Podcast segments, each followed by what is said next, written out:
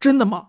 张志志，你们俩真的要聊爱情吗？你们是不是确实背叛了什么东西？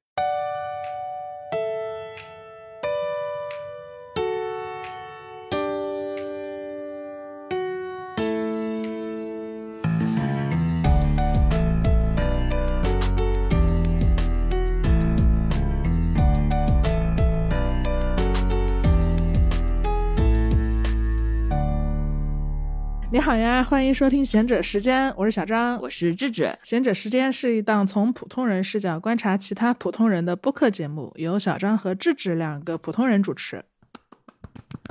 大家好啊！今天上线的时候应该是除夕的前一天了，对对对对对，不知道你在干什么呀？是的，我听说今年就是除夕夜还要上班，哎，你知道这个事儿吗？我知道，我知道，但是应该有很多公司会提前放假吧？对对，希望大家有良心。然后在开始节目之前呢，我们两个也要先给大家拜个年，拜个年，拜个年。不管您对年是什么心情，是期待还是逃避，这个年都会马上过完的。对的，对的，对的，不要害怕，马上就过完了啊！然后今年的年有一点特殊，因为和情人节撞了，是不是？是的，嗯、大年初五正好是二月十四日，我们的老朋友珀莱雅邀请我们来聊一聊爱情。爱情这个词语 说起来还有一点生涩，唉，就是它好像从来没有在我们两个的生活中出现过。我们私底下其实也非常少正儿八经的去讨论爱情。那线上大家也知道，我们四十多期播客了嘛，和爱情能够沾上边的节目也就两期。嗯，在二零年的时候我们聊过《蝴蝶姐姐》，二一年的时候我们还聊过《再见爱人》的第一季，都是依托了特别具体的事件和人来聊的，也没有把它单拎出来单聊一个话题。对，是的。为什么我们之前一直不聊？我觉得嗯可能原因之一确实是，嗯、我们生活中有很多事好像都比爱情重要。嗯就是我跟你平时聊天的时候，首先我们百分之九十的时间肯定是在聊我们自己，就是你发生了什么，我发生了什么，你怎么想的，我怎么想的，我们心里又有哪些新的东西，又有哪些成长了，基本上就是像人家那那那听着挺暧昧听着有点暧昧了，有点暧昧了。今天你在干嘛呀？你在干嘛？你有什么想法有什么呀？想法呀？嗯哎呀，要同步一下呀！对对对，百分之九十的时间我们在聊彼此，聊彼此没有故意想要秀恩爱，但是不知道为什么 对一开头就这样。然后另外百分之十的时间，其实在聊，可能聊工作比较多，工作对、嗯，工就是作还有播客，然后剩下的应该就是凌晨三点该吃什么，就是非常重要。嗯周日要不要去蹦床公园玩之类的东西，对对这也是生活中很重要的比重。是的，嗯，大概就是彼此工作和玩儿。嗯，但其实我们并不是我们认识之后就没有恋爱了，就其实你或者我都有，在我们认识之后，我们都有过恋爱关系或者正在恋爱中，嗯是的，是的，但是我们生活里提恋爱的比重也比较少，嗯它好像嗯没有比别的事情更重要。嗯，而且、嗯我们两个应该有个共识，就从古至今，其实不管是你是什么样的内容形式，书啊、乐曲啊、戏剧啊、电影，直到现在的互联网，就爱情已经被说的太多太多了。而且大多数的爱情故事，它的讲述对象都是为了打动女性，而游说女性，争取女性，对对，告诉你爱情多好啊，呀。在拼命植入男女之间的爱情很重要这个意识。是的，是的，很多时候爱情它甚至都被当成了唯一的亲密关系。所以我们在互联网这种公开场合，我很少谈论爱情。我觉得这可能是出于一种有意识的克制，因为不管你是支持爱情还是反对爱情，都说明这个东西有点重要。因为你不会主动开整期播客去支持或者反对一块肥皂。这个肥皂怎么啦？这个杯子怎么啦？这个这个桌子怎么了子怎么了？是的，是的。然后就在我们挣扎的时候，我们发了一条微博，询问大家对爱情的看法。我们也收到了很多来信，然后大家的来信让我们感觉到，爱情在现在被赋予了很多新的时代特点。很多人说自己呃不想爱了，或者觉得在爱里感到很艰难。是的，其实珀莱雅她在二零二一年就已经提出了品牌观，叫“敢爱也敢不爱”嘛。然后我们其实，在三年前看到这句话的时候，就很喜欢这句话。是的，因为在爱已经被各种文化鼓吹了好几千年的前提下，说敢不爱是一件挺勇敢的事。是，但是敢不爱的下一个问题是什么？不爱了之后我们该怎么办？我们要做什么呢？以及已经成长起来的新女性如何在充满男性特权的旧式爱情中自我保全，又如何在孤独中去妥协、去博弈，找到一个让自己真正舒适的位置。这些问题其实都是我们今天会讨论和好奇的复杂的命题。是的，因为我们每一天都在感受到女性的想法在高速的变化和高速的迭代，嗯就有可能你今天想的内容和你半个月前想的可能都已经不一样了。一年前录的播客，今天已经无法再听了。不堪不堪回首，对，那其中各种想法的迭代中，对爱情的想法肯定也是其中非常重要的部分。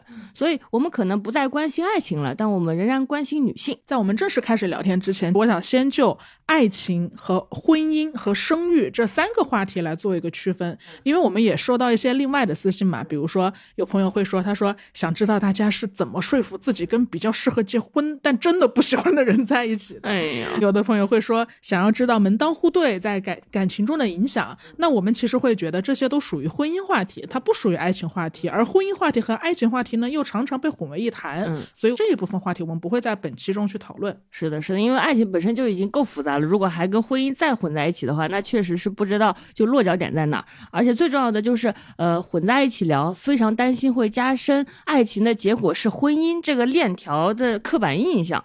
就就好像我妈前几天给我发微信，要过年了嘛，不知道大家有没有收到妈妈这些什么催婚语音？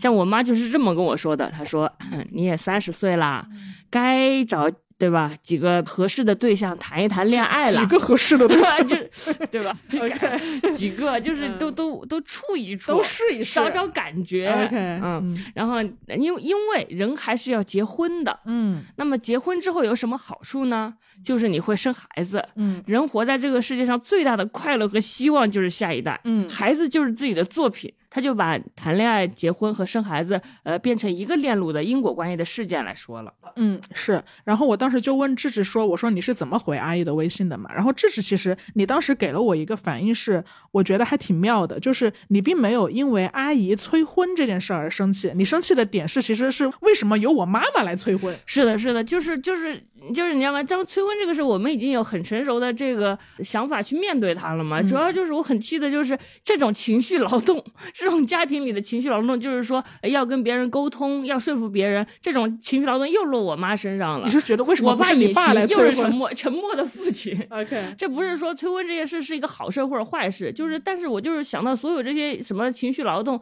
都是妈妈这一方来做，我觉得就有问题。对，因为被孩子怼也是妈妈被孩子怼。是啊，爸爸就可以做个 隐身的老好人，但是我也不希望他听到这一播客之后，为了不隐身又可又开始怼我，我真是非常为这期播客豁出去了。OK，嗯，总之呢，爱情和婚姻他们从来就不是一个因果的关系，我们就是可以拆分来看。嗯，是的，至少在二十世纪以前的中国吧，其实亲情在感情结构中是占据统治地位的，爱情在很长时间内都被认为是亲情的一部分。嗯，那我觉得我们就先定个调子，暂时这一期我们就抛开婚姻，然后只说爱情。嗯，我们收到的关于爱情的来信呢，大约分为以下的三种情况。第一大种情况呢，广义上叫做无爱状态。比如说，这位朋友他是这么说的：“他说我是一个母胎单身，对爱情有着美好的向往，但是又一直遇不到合适的，始终相信爱情，会一直去寻找那个最合适的伴侣，找不到也不会因为年龄、爸妈的催促等客观原因而将就。嗯有的朋友说，我的爱情就像开盲盒，但永远开不出隐藏款。就你可以看到他对隐藏款还是有需求的，然后他也在开，但就是开不出来，他也很无奈。”还有的朋友说很期待、很向往，但是不相信甜蜜的爱情会降临到我身上了。就很像现在追连续剧，如果你一开始告诉我是 B E 结局，我压根儿就不会去看。这就好像对爱情的态度，如果没有很明确的告诉我他绝对是那个真命天子，就别想我投入感情。可是这世界上有谁有这样的上帝视角呢？这个我觉得有点像我们呃说去赚钱，就是说嗯我谁不想成为有钱人呢？如果你告诉我做这条路很肯定能致富，我就一定去做，然后我们就就不去做了。其实我发现我们评论里确实有一部分听众是母胎单身，然后这类朋友是更容易表达对爱情还是有向往的。我觉得这是一种对自己没经历过的事情的好奇，嗯，这种好奇其实本身是健康的就。像你没吃过凉皮，你想吃一口试试看。是的，但是大家也普遍表示不相信爱情会发生在自己身上了。嗯，我其实觉得这个也挺好的，因为可能我们从前有一种观念是，爱情人人都会遇到的，肯定有那么一个人，但是你要等，那这样就会让你反思，那怎么每个人都能遇到，就我遇不到到呢？那我这个人是不是有问题呢？嗯，你知道人家遇到的那个也不一定就是那个人，也不一定那他们现在有一个词叫正缘，嗯，呃正缘。对正缘出现时，你的手纹会出现变化。哎 嗯嗯，等待正缘。嗯，等待正缘。然后反正因为爱情是个小概率事件，是个共识了，大家就会计算投入产出比。就像刚刚那位朋友说的，你没明确告诉我，我就别想让我投入感情。就是大家会觉得说，既然产出的概率这么小，那我就不投入了，因为我的精力非常非常有限。其实这个状态也是有一个大背景的，就是我们上一期播客聊的嘛，我们说呃，当代人有一种失去活力的疲乏感，你上班都上掉半条命了，你每天所有的情绪价值，你别说拿来应付伴侣了，你都拿来教育老板，都跟老板聊天了，那你肯定就是没有力气的，你会基于一种对整体社会环境的失望，然后退守性的自保，那我们就优先砍掉爱情，这也是有可能的。是的，是的，所以我就觉得大家都会说不要爱情，这个不要爱情其实也分两种，一种就是大家就是启蒙觉醒的，嗯一种就是大家太累了，正好殊途同归的表现出了一种形式，就是要不起爱情了。嗯，觉醒和太累了是同时发生的，导致现在非常混合。对对对，嗯嗯，其实刚刚小张说的这种疲惫，不光是针对爱情，其实大家对所有的深度的亲密关系，现在都普遍流露出了疲惫，就是想到维护它要付出的精力，要掏的心窝子以及各种东西。但是爱情在这所有的亲密关系中表现的最为严重，嗯因为如果友情，大家不预设我跟你接下来还能怎么着了，但是社会文化会预设爱情会有下一步，下一步可能就是结婚。嗯，是的，就你很很难避免，因为你一旦给你父母家人流露了哦我在恋爱这个口子，马上就开始催结婚嘛，接着就是孩子，那孩子完就是二胎，现在可能还有三胎。哎呀，你想到这后续的这一切，你都会觉得真的没有什么吸引力。嗯嗯，因为我在我们这儿，爱情跟婚姻是紧紧的绑在一起的。别说养家糊口，我养我糊口都刚刚，就是我的精力只只够对自己负责，所以我真的很难想象另外一个人以及可能的两个人、三个人这些事。妈耶，对，嗯因为很难想象婚姻，所以爱情就在源头，我们给他免了。是的，是的，就上一大类是他其实对爱还是有期待的，只是各种原因他就算了。但是这一大类是谈恋爱不如爱自己。一位朋友说：“我对爱情的感觉就是爱情没必要啊，我爱我自己就行了。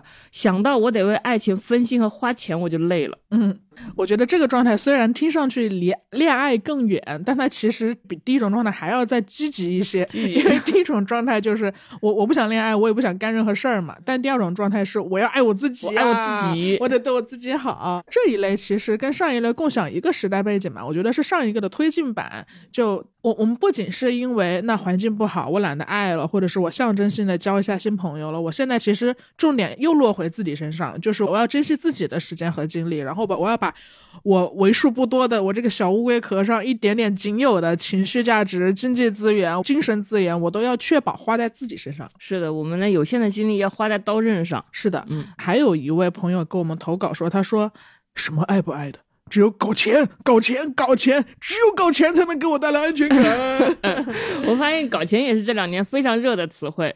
嗯，首先声明，我们非常支持大家赚钱，尤其是支持女的赚钱。但是我发现有一个现象，就是本来你不要爱情就是不要爱情，你搞钱就是搞钱，这是两件事情。但是大家现在会把爱情和搞钱放在一起说，串成了一个逻辑关系，就是大家不要爱情之后想到的解决办法就是搞钱，不要爱情要搞钱。嗯，搞钱这个行为，它其实直接对应的就是一种我要变强嘛。嗯，我是一个没有感情的搞钱机器。对对对对，这个思路链条其实会让我想到上野老师他提到的那个新自由主义中有一部分就是自我全能感，自我全能就是我很强，我能掌控一切，就所有让我。不能掌控一切，或者是让我的掌控王国里出现一点点破损的东西，我都要避免，因为这会危害到我的自我全能感。那其实，在现在这个效率至上的功绩主义社会里面，爱情还是一个挺奢侈和无效的东西，因为它跟搞钱、搞事业比起来，它效率太低了。它跟搞钱需要的特质是完全相悖的。是的，是的，搞钱你就强就可以了，但爱情它可能要求的是一种弱，你需要先在喜欢的人面前暴露自己，然后他也暴露一点自己，然后你们彼此看到彼此的破绽，然后才有爱的那个切口才能切入嘛。嗯，然后一方面是我们想到这件事觉得有点累，另一方面是在用攻击主义的思维来看，暴露了自己之后也不一定会有啥回报，你甚至会引来很多伤害，那我们就更加难以接受，就是就是我自己本来挺好的，我挺强的，那要因为一个爱情而带来磨损和伤害。嗯，是的，是的，正是因为我们在现在很没有安全感，所以很害怕成为被伤害的弱者，是，所以我们会说那就搞钱吧，搞钱的我不带情绪，没有感情。嗯，那接下来我们来看无爱状态的最后一种。嗯，他这一种其实是不仅是懒得去爱，他其实还体现出了明显的抗拒传统爱情，抗拒逆位传统爱情，逆位。嗯，对，比如说有些朋友会说，提到爱情有种晦气的感觉。嗯，比如说有的朋友会说，别说这些不高兴的了。还有朋友说，二零二四年了，居然还有人在谈论爱情。对，就是大家跟前面的那种我我想爱，但我等不到爱，或者是我没有力气爱不一样，在这一个阶段，大家明确的表现出了一种。晦气感，别莫来哀，莫 哀老莫哀老子 的一种主动感，主动排斥爱情。因为女性意识启蒙之后嘛，大家意识到了结构性的不公，那你意识到了之后，你肯定就无法装聋作哑，你会对浪漫爱、对异性恋霸权感到非常的逆位排斥。是的，这里就不得不再次提到我妈了。哎呀 好，哎呀好，哎呀好，阿姨你千万别听这一播客，就是因为我不是这不是好多年没谈恋爱了嘛，然后我妈又很希望我谈恋爱，她就非常小心翼翼的在就是今年回家的时候，她问我，她说。你老说你不不想谈恋爱，不想结婚。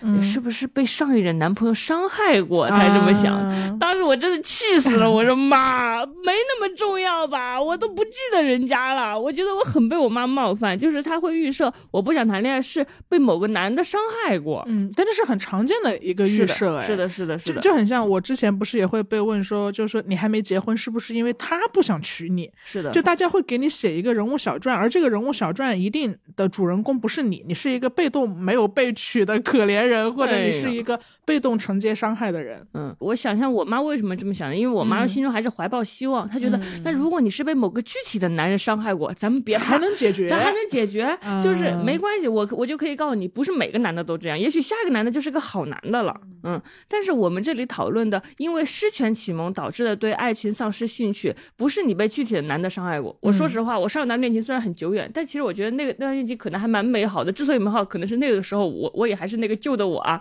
但失权启蒙的导致对爱情丧失的兴趣，是你整体性变难了，不是具体讨厌哪个男的，这就很难解决，这就很难解决。就是你哪怕看到一个做的真的还不错的男的，然后你心里夸他一句说哇真不错哎，然后你刚夸完这一句，你心里就马上觉得凭什么？凭什么他能靠比烂得到夸奖？不就是因为其他男的都做不到，而他做到了，我我就觉得他好吗？那凭什么其他女的跟他做的一样好的，没有得到我这我的夸奖呢？为什么没夸其他女的？为什么其他女的得不到呢？你心里会翻来。不去想这些，是的，是的。你有时候就是，比如说我们两个也会有时候看着一些不太行的男的，嗯，然后我们就就会觉得那谁还不错，嗯，但是。觉得那谁还不错，之后我们心中有一种屈辱感。凭什么？他什么也没干，他就躺在那里，就躺着上分了。对 对对，然后还让我想到，我们前两天跟一个好朋友聊天嘛，他也是有一个男朋友，然后他就说，我觉得我男朋友挺好的。我就说你男朋友哪儿好啊？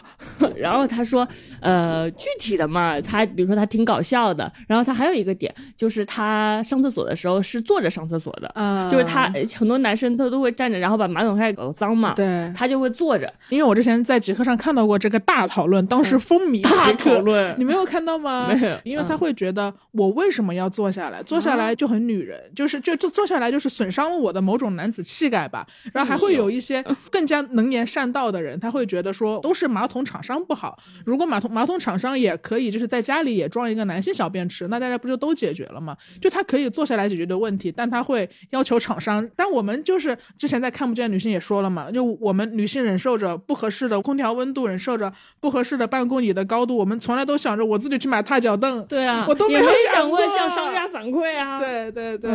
然后就是因为种种原因，我们知道非常多男的他就不愿意坐着上厕所。然后当我们的朋友跟跟我们说，其实他就是会在家里坐着上厕所的时候，我们当时所有三个人都是这样。哦，还不错哎，还不错哎。然后哦之后，我们心里就感到非常难受。坐着上厕所怎么就值得一个哦了？就应该坐着上厕所嘛？你就坐上厕所怎么了嘛？我们就夸他，我就气，就是类似这种不公平的怨愤在日常里充斥着我们的心。就是你看问题的视角是变了，从前你以为的幸福家庭，现在你再看的话，你会你只会看到妈妈在里边的。很多付出，非常多的牺牲。从前你以为的黄色笑话，现在你知道，原来那就是性骚扰。从前你以为男人对女人说“我会永远保护你”是一句非常感人的爱情宣言，骑士精神。对，但你现在听到的只会是弱化你和一种占有欲。嗯。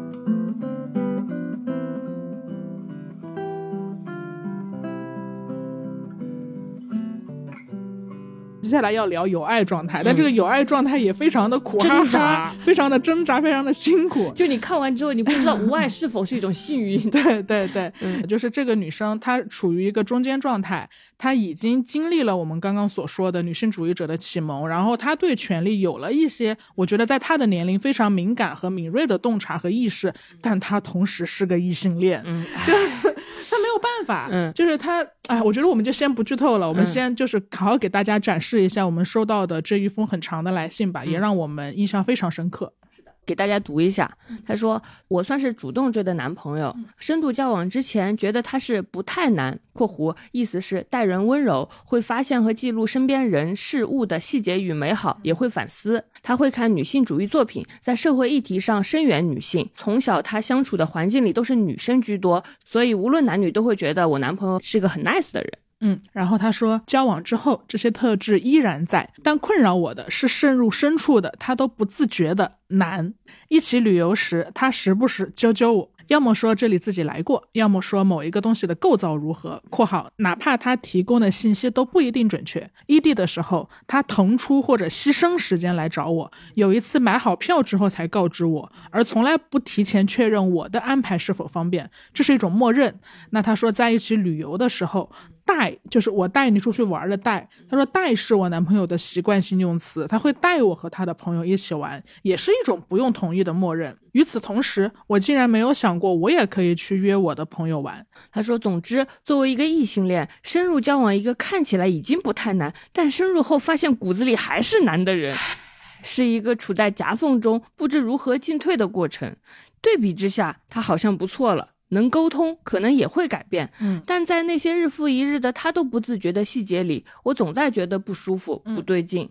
结构性的不平等和两个个体的差异问题缠绕着我，文化层面的厌男和交往中具体的不满交织着。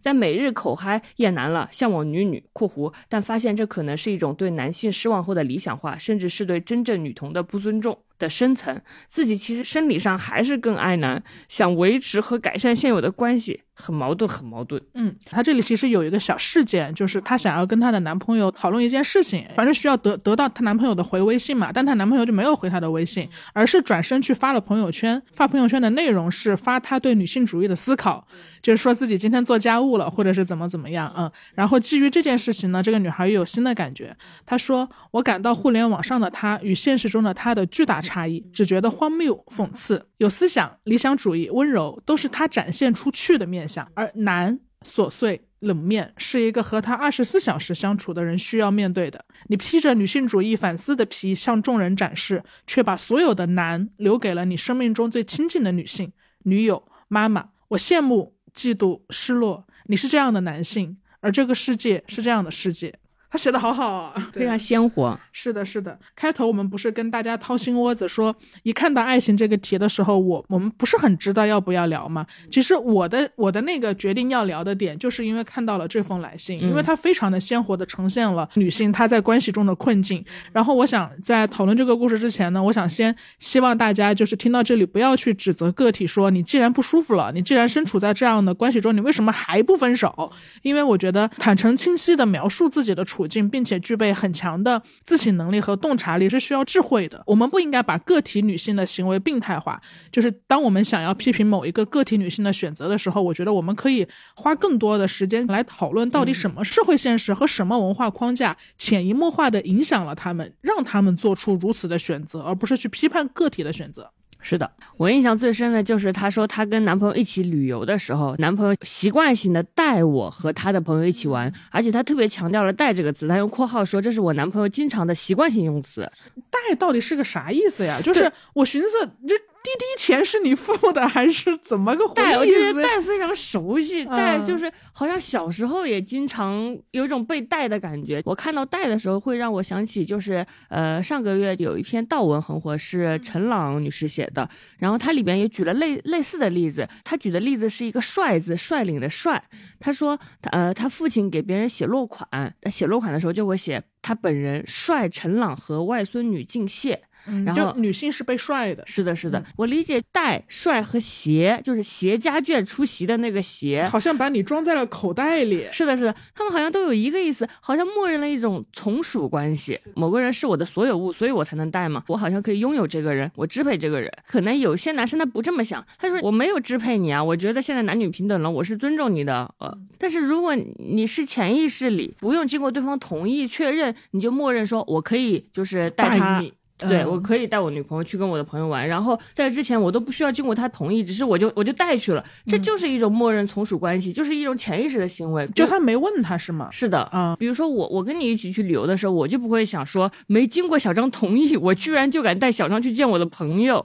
而且我对你刚刚提到的这种帅，就是那个率领的帅和携带的这种感觉，我一下子就想到我小时候看台湾偶像剧啊、然后就是台湾偶像剧里面的男主，就是他们总有一个霸道的经典台词，就是你是我的，哎呀 你是不得不说，你，他他他没有这么北方腔，你是我的，你是我的，你是我的你要记住你是我的，对我会永远保护你。是的，是的，就是我自己的台偶启蒙是《流星花园》嘛，因为《流星花园》它是零二年播的，当时我才几岁，你知道，对于一个几岁的女生来说，就是你你你看到那个，你就会觉得哇，应该所有的恋爱就是应该这样吧？就道明寺他都这样讲话，就我嗯。脑海中深深就被植入了一个嗯。说，所有只要你爱我，嗯。你就必须霸道嗯的这样的一个印象。对，跟帅对应的这个事情，还有一个宠爱的宠字吧，就是有一种啊，你是我的女人啊，我带你出去玩啊，那我罩着你啊，你不用操心，享受就好了。对，你是南方小土豆，来坐我的黑车吧，哎呀就是这种感觉就让人很难受，嗯，是的，但是宠和爱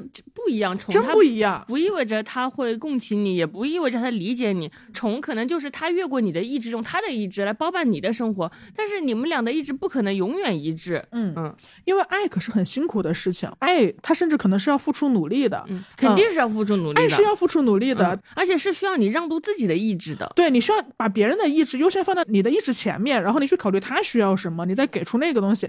但宠就是一个很单向的行为，就是我给你，我给你我想给的，是的是的你你不接受，就是你你你不对，你不对劲。嗯，而且宠并不是无条件的，宠一定意味着限制。对哪怕是我们之前迷恋道明寺，道明寺就是看到杉菜跟别的男的亲近，他就会叽哇乱叫，他是就控制他不高不住他的兴精神。对对对。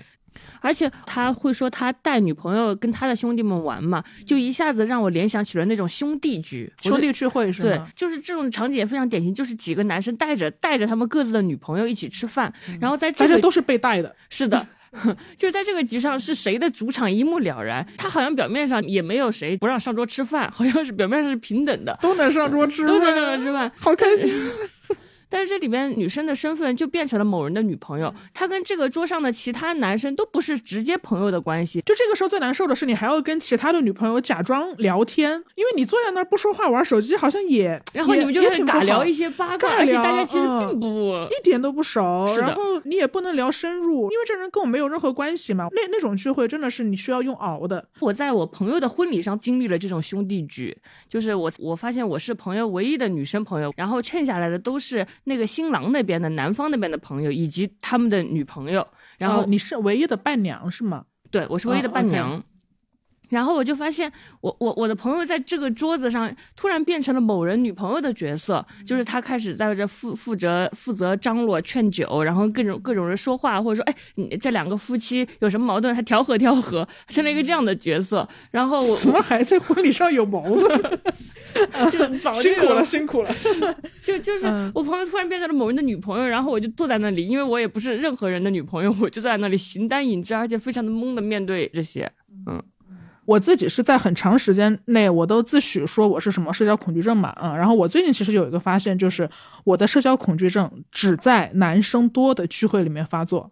呃，参加一个男生多的聚会，就像在玩扫雷游戏，就是稍有不慎，你就会踩到一些雷，比如说你可能会踩到黄色笑话雷，当然还有大家非常熟悉的教教你考考你雷，哎，啊、二手烟雷，所以我后来就觉得说，如果我的社交恐惧症只在特定的场合发作的话，那我就不应该去病理化我自己，就有点有点懦弱，就那就是场合出了问题，不是我自己有某种症。不是你有社交恐惧症。对对对，嗯，其实我我最无奈的一点，可能是我的女生朋友谈了恋爱之后，跟我的联系也减少了。哦，真的吗？是的，是的，是谈恋爱跟你的联系减少，还是说结婚之后跟你谈了恋爱联系就会减少，结婚之后更加减少。谈恋爱就减少了可。是谈恋爱就减少了，嗯这就是为什么朋友恋爱了，就是有女生友情就被打散了。然后我看到她的这封信，我就想到，那我的朋友也许也是跟她男朋友出去玩，可能也会坐在那里感到无聊，然后。就因为这个无聊的饭局，他舍弃了跟我的联系。但是为什么呢？我我我还是有点没懂，为什么谈恋爱？我能够理解生了孩子，可能因为真的处在不同的人生境遇里面，那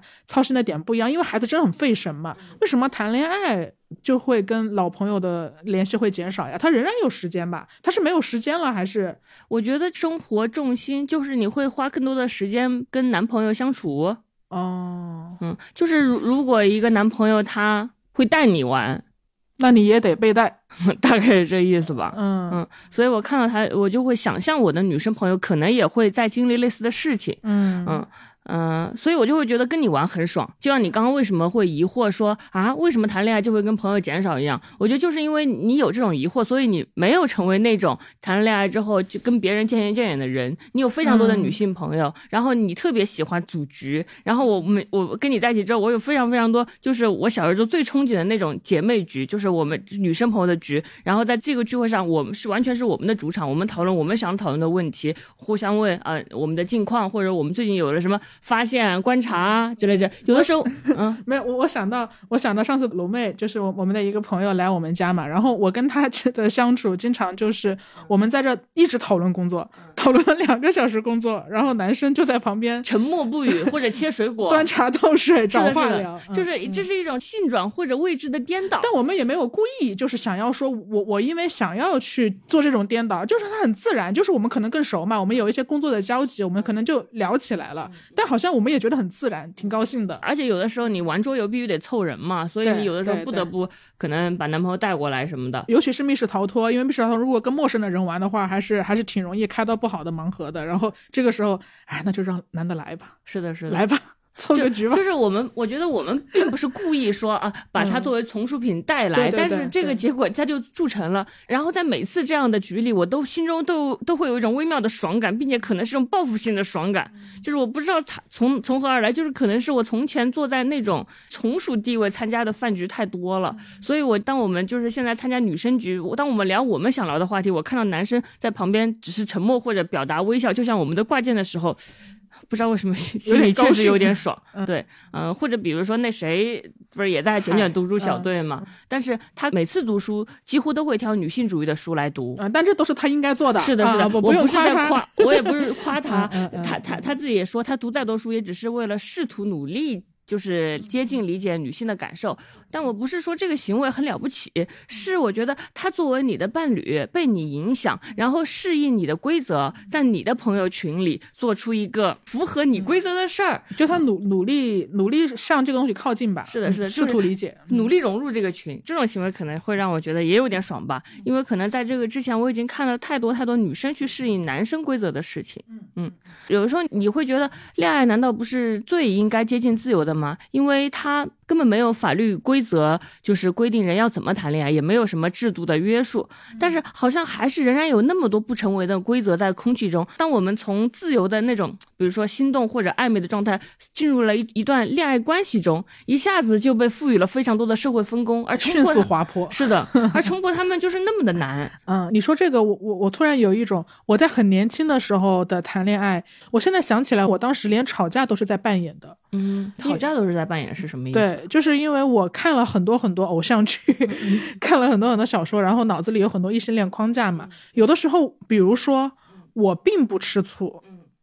但我会扮演吃醋，这个这个我我好像能 get 到，你也会吗？就是我就觉得我在我没谈恋爱之前，我是一个性别感不是特别强的人，但是我谈恋爱之后突然发现自己变女了。什么叫变女？就是我会做一些就是刻板印象里女生会做的事，就是我本来从来不八卦，后来织毛线围巾我开始 八卦，然后做一些很奇怪的事，好像觉得自己要做点什么。比如说，我记得有一次是他培训课的最后一天，大概他值班的最后一天吧，之后就不值班了。然后我，然后那天我就买了很多点心，然后我就分给他值。班的同事，我觉得这些事好像一个好好的女朋友应该做的事。你知道，我我这种完全很粗线条的人，其实我平常是不会做这些。但是不知道为什么恋爱之后，我就觉得你在扮演扮演一个我心中的好女朋友，然后我就会做这些事，就是说啊，但最后一天是不是要帮他给其他人打个招呼？对，很很神，打招呼。会这样？打招呼好点哦。对对对对，嗯，是的是的我也不能笑你，你也不能笑我。我也有给他点咖啡的时候，给他全组人都点了的时候。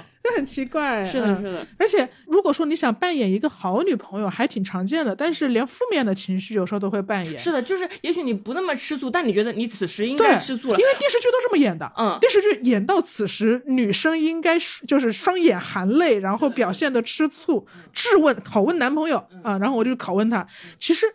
我好像没有啥感觉，我现在都忘了发生什么事。哎在扮演一种愤怒，或者扮演一种嫉妒，不知道之类的。就大家都在演戏，也不知道在演给谁看了。是的，我觉得文化的禁锢其实比法律的禁锢要难突破的多嘛，因为法律它至少是一个明文的，它是一个明晃晃的白纸黑字在那儿，嗯，但是它很好确认，因为好确认的东西，我们就先不说好不好改变吧，它至少如果它那儿有一个漏洞，所有人都能看到，嗯，但文化是一个沉重又悠久的东西，就是它也没有明文可见。所以它很容易形成固定的模式。嗯，是的，是的。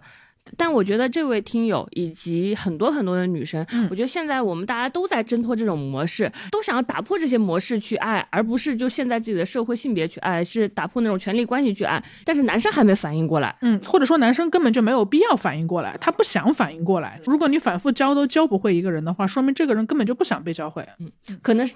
因因为这个人之前真的很爽，对啊，谁会愿意放弃自己的既得利益？因为不过问对方的想法就可以自己做决定，默认对方就跟着你玩，他就很爽。但是如果男生要反应过来了，你就得学会尊重别人了，你就得学会让渡你的。权利了，你就得学会不舒服了。嗯嗯，就没有人舍得放弃这种特权吧？是的，比如说被吹捧了几个世纪的所谓的骑士精神，就是一种文化嘛。那骑士精神的要义就是你要保护弱者，你有你配着刀剑，你要保护一个就是穿着很繁琐的裙子，然后裙子里面还有束腰、行动不便的这么一个女性嗯。所以。在以骑士精神为核心所编撰的一系列的话剧作品和文艺作品里面，就是当大家在欣赏和骑士精神被展示的时候，它其实同时展示了男性的强大和女性的弱小。这个时候就很微妙了，因为女性在历史上整体是失权的嘛，是爱情去向女性承诺了某种尊严感，是爱情美化了他们的社会地位。嗯，那也也正是因为这个，所以爱情才这么具备诱惑力，因为它能够掩盖两性就是在这么长的历史长河里所。沿袭下来的这种不平等，嗯，造成一种闭环，所以我可能从我们出生以来，我们就会觉得啊，爱情很伟大这件事在被反复强调，对，嗯，反正爱情必须得被崇高化嘛，对。但是我觉得现在可能我们也在进步，而且是飞快的进步，嗯，我我自己的感受是。因为我喜欢看网文嘛，所以，我我我觉得从网文就可以看到我们的意识已经在飞快的进步了。我小时候看网文的时候，虐文的男主非常的流行，就是虐待的那个虐，是吗虐虐待的虐，就是他会把支配虐待女主做到极致。是 S M 吗？不是 S M，就是他爱你，掐你脖子，但他爱你，但他掐你脖子。你没有看过这种言情小说是不是？就是他为什么要掐你脖子？他囚禁你，然后他 真的。真的不是 S M，不是 S M，就是他虐文里，就是男主就会就是反复伤害你的自尊心，他可能跟别别的女女的在一起，让你伤心，然后他其实还是爱你。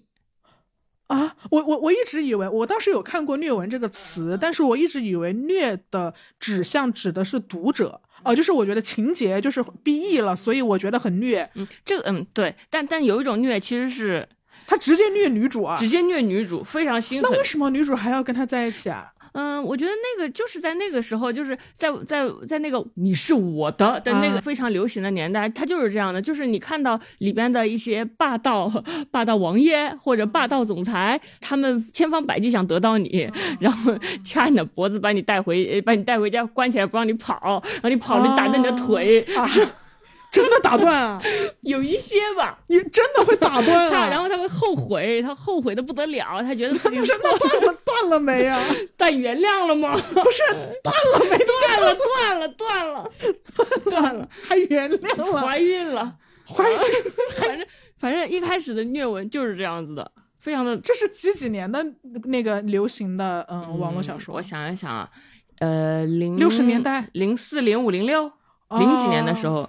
流行虐文，我我我零四零五年充其量也就看过郭敬明吧，怎么会这么？没想到当时我我已经在看社会新闻了。嗯，好吧好吧，打断他的腿，然后原谅他，更爱他。是的，那个时候你就会觉得支配和虐待或者占有是一种爱嘛。后来宠文就开始流行了，就是大家也会觉得虐文是不是有点太虐了？宠文的流行就是大家不喜欢被虐了，大家也想要被宠爱、被照顾，就是我挺喜欢你，对你好嘛，这就是这宠嘛，宠你嘛，对吧？打打腿不？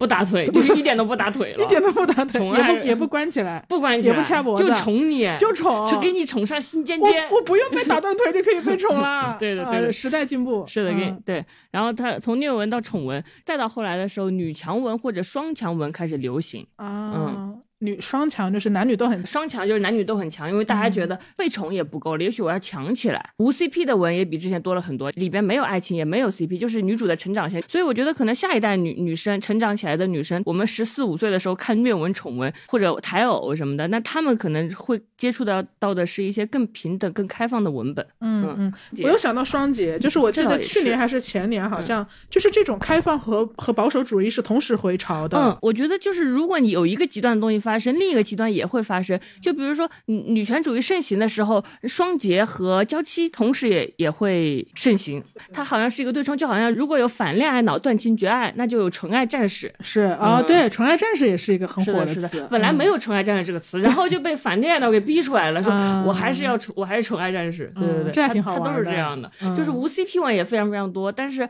多呃越往后退的 呃保守的也也也非常多。哦，这个听友信里他还提到了一个点，也是让我印象很深的。他说，他说她男朋友对她的朋友都很照顾，对他自己的朋友是的，但是对他兄弟很照顾，而我是默许和他共同承担更远距离、更长通勤时间的人。其实可能就是指，呃，又是一场饭局的聚会，然后他们约定要去吃饭，然后男朋友可能会迁就那个他的兄弟的那个就是距离的地点，但是他就是默默许就是女朋友女朋友的通勤他是不不管的，反正就默认就是你是自己人，咱们一起迁就这个事儿。嗯，但这个通勤，我我觉得在生活中还有另一层，就是我会很在意我的女生朋友，如果她跟她的对象无论男女是异地恋的时候，到底是谁找谁多，还是说我们两个人一起找一个中间点？嗯嗯嗯就她永远去找她男朋友啊，太过分了她男朋友一次都没有来过上海，啊！为什么？就是不来啊，怎么这样？啊她每次都要自己坐三个小时的高铁去，他怎么怎么这样啊？就很难受，是不是啊？难受。我骂过了没有。不好意思，让大家见笑。嗯嗯，对，呃，你说 默许默许，嗯对，又是一个默默许，我觉得还是跟刚刚说的带有点像吧。就是我诚恳建议各位男的不要在恋爱里默许什么东西了，请您考虑女朋友的想法。我们之前一直在播客里赞美友情，但我想声明，我现在我就只赞美女性友情。嗯嗯，我我非常不希望女性友情，呃，因为恋爱就被打散了，因为事实上他们是被打散了。相对的，就是我不赞美男性友情，因为男性友情他可能根本无需我的赞美，他从来就没被打散过。而且我觉得我不仅是懒得赞美 男性友谊，我甚至有点怀疑他们之间有没有真的友情。就比如说，我觉得很多男生他可能看上去有玩伴，嗯、可以一起玩，可可以一起出卖女朋友的隐私。我不知道你知不知道那种，我自己生活中没有看过，但是网络上会有男性群聊，就他们自己会有很多兄弟群，然后他们是真的会在群里交换性细节。嗯，嗯是的。他们很热衷于聊这个。我不知道为什么男性友情的一个重要环节就是就聚在一起侮辱女性。我之前有被一个男性炫耀过他的兄弟之情嘛，然后他当时是拿着一张自己和其其他几个男的的合影跟我说：“你知道这是什么吗这是什么？？” 我说：“这是照片。”他说：“不，这是兄弟。哎呀，” 对，然后很搞笑，他会觉得。他会觉得你永远不懂兄弟情是什么，嗯，他会觉得你们那不过是一些女女儿之心的东西，嗯，就是就聚在一起说别人八卦。我们女性友情经常被污名化，说我们就一起说别人坏话，就这种东西。然后他们就好像是一个可以团结起来去打仗、侵略别的国家，就是这么一个一个一个东西，不知道高傲在哪也不知道高傲在哪。而且你知道后来就是就是这这个后来不是疫情了嘛？然后刚刚跟我就是炫耀兄弟之情的这个男生，他自己的生意出了一些问题，然后他的兄弟就是一瞬间消失。哎呦，然后其中一个兄弟还背刺了他，鼓动其他的兄弟一起来瓜分了他的股份。哇，对，，这还很精彩的一个，这就是男人报。真的真的，所以我就会觉得，哦、男性之间他确实可能存在某种同盟，但是那种同盟的连接其实是脆弱的，或者说它它是一个类似于兄弟会的东西。嗯你说兄弟会，我我就想起上野千鹤子在那个《艳女》里说，嗯他有的兄弟会就是入会仪式，就是可能大家一起侵犯一个女性，把它是一种作为入投名状。是的，是的，男性内部是确实是充满竞争和分裂的，但是他们在在怨厌女这件事上非常的团结。哎，有些男生会觉得说，一起嫖过娼，我们就是朋友了。真感人。这这这，哎，反正我我也很很震惊。还有就是。他们说，哪怕你这个虽然一无所有，但是如果你有一个女人，那你就可以被承认成为一个男人，然后然后拥有一个进入男性同盟的这个最低准入门槛了。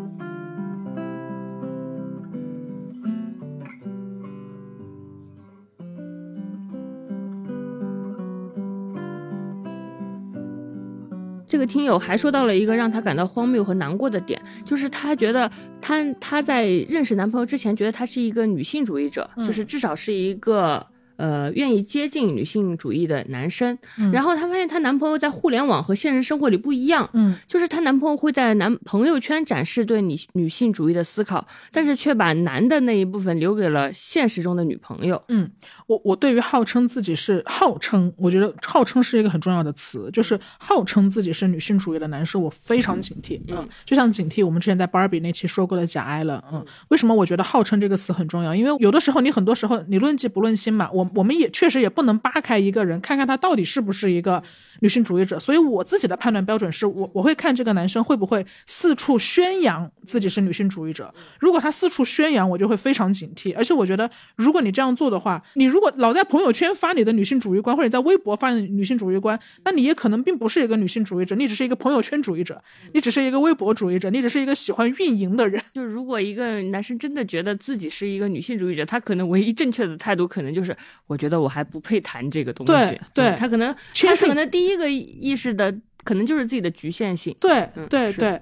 局限性是男生学习女性主义者必须先承认的门槛。你先承认自己无能，你再来跟我谈别的。是的，是的，对我觉得你不是在朋友圈里标榜，你就大家默默习以为常的做事就好了。就是如果你做了一些事，你就洋洋洒洒发发朋友圈，正是说明你平时不怎么做这些事儿，你才觉得他值得发。是的，是的，嗯。然后我我我听友也描描述了一个小细节，她说她男朋友在家，就是当她做呃做家务或者洗碗的时候，脸上就会露出那种拽拽的表情。哎呀，然后听友看到了之后就觉得很不好意思，然后赶紧去赞扬和感谢他。嗯，但是当听友在家收拾桌面的时候，明明是大家共同的桌面，对方就会在那玩手机，不会给到听友同样的赞扬。他觉得自己做家务是稀有的，是应该值得被表扬的。对，但女生还是应该的。是的，是的。然后，唉，就怎么说呢？就是我看到这个细节，就非常为咱们的听友鸣不平。就你说她活儿吧，也没少干多少，还承担了一个愧疚和鼓励和赞扬男朋友的情绪。情绪劳动真的是很辛苦的事情。是的，是的。嗯，她在信里反复也提到了，就是嗯，她觉得自己的男朋友确实比很多男的都有女性意识了，都不爹味儿了。这点我是相信的，不是因为我相信她男朋友有多好，而是因为我相信相信她，我相信其他男的不行。哎呀，因为他是比别的男的都好一点嘛，嗯，所以，所以我并不怀疑这一点，但但就是因为这种哦，他好像已经还不错了，就是我再要求是不是就太苛刻了？这种感觉会让他。更加难以直面自己真实感受到的不舒服，嗯，就他更难确认了。是的，但我觉得这个听友非常勇敢的地方在于，他在所有的点上都敏锐的察觉到了，就是这些所有这些不公平，他都察觉到了，而且他没有避开这些。暗交，而且当她察觉到不舒服的时候，其实她都跟男朋友表达了这些点。嗯嗯，因为很多人都会说，他们跟男朋友交往的时候会避免讨论女权和女性困境，就没有男的喜欢听这些。可能一开始他听两句，然后她男朋友的表情就会像那个表情包，就是别说了，再说就烦了。但是我们这个听友他一直没有放弃表达，他就是在每次不舒服的时候都都会表达。我们因为我们也有看到他们的一些聊天截图，嗯，他有给我们发张聊天截图，然后。就是这张聊天截图让智智当时长叹三声。我真的，你得给大家介绍一下那个截图内容。嗯，唉，我，我我这我我不是我，唉。我看到这个截图，我我真的很心疼这个听友。这个故事的背景是她男朋友大概发了一个朋友圈，然后她可能不太认同这个朋友圈的内容，她就在下面回复他，然后就是跟他进行了一番大概关于女权主义的讨论吧。然后她就不回复他的微信了，他就发一直发发微信给这个男生，他就有点紧张。是的，他说如果你觉得我在朋友圈跟你讨论不合适，我就去删掉。然后他就说呜呜呜，然后发可爱的就是是的，是的，是的，就是我对这些。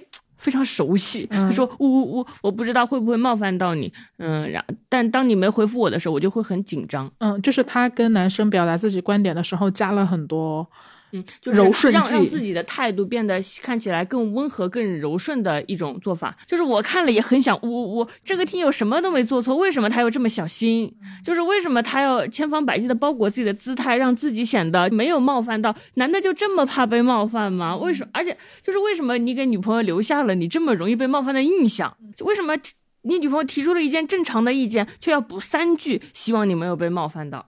嗯，我们其实也不是不能理解为什么听友这么小心，是因为我我们都知道他不是想直接就分手，不是想破坏关系，他的终极目标是他还是想改善关系的。是她跟男朋友倾诉关系中的问题的时候，想要的是解决，想要的是他认识到，然后他们一起进步。虽然关系中有问题，但是关系中当然肯定也有那些温暖的部分，让人很眷恋的部分。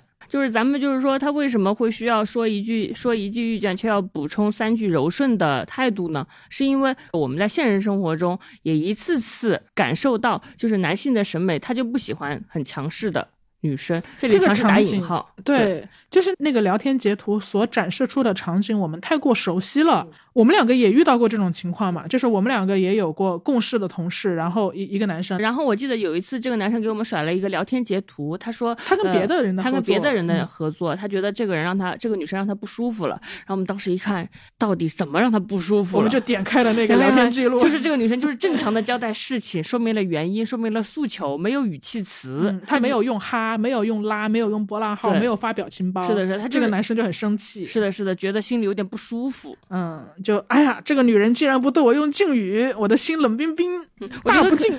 是的，我觉得我可能就是我们一次次接触到这样的吐槽、这样的信息，就会明白说，哦，那我要怎么说话呢？嗯嗯，好像男的特别容易认为女的强势，只要这个女的没有哄着他在说话，嗯嗯，说这个我就必须表扬你一下了。唉，就是那种真的猛士，敢于见证淋漓的鲜血，这种真的猛士不多，但是我觉得你小张绝对算一个我。每次都直接骂人是吗？对我应该是最近距离旁观你的每一段，对的每一段关系的人，就是小你在涉及自己的原则问题的时候，尤其是你你觉得自己的感情确实被伤害到的时候，你完全不怕说出自己的观点，而且你说真话是没有任何矫饰的，你也不会在爱情里就给男的特殊优待，就决定把这话说柔和一点。在这里我我我就不细举例子跟大家说这一点，因为我我们在录这期之前讨论过，我说我说我好想说你那个那个那个什么什么例子，但是你就会觉得说不要给大家造成好像小张就做的特别好。嗯，啊对，好像在教育嗯大家，所以我在这里不举例子，但是我很想夸奖你，就是很猛士的那一点，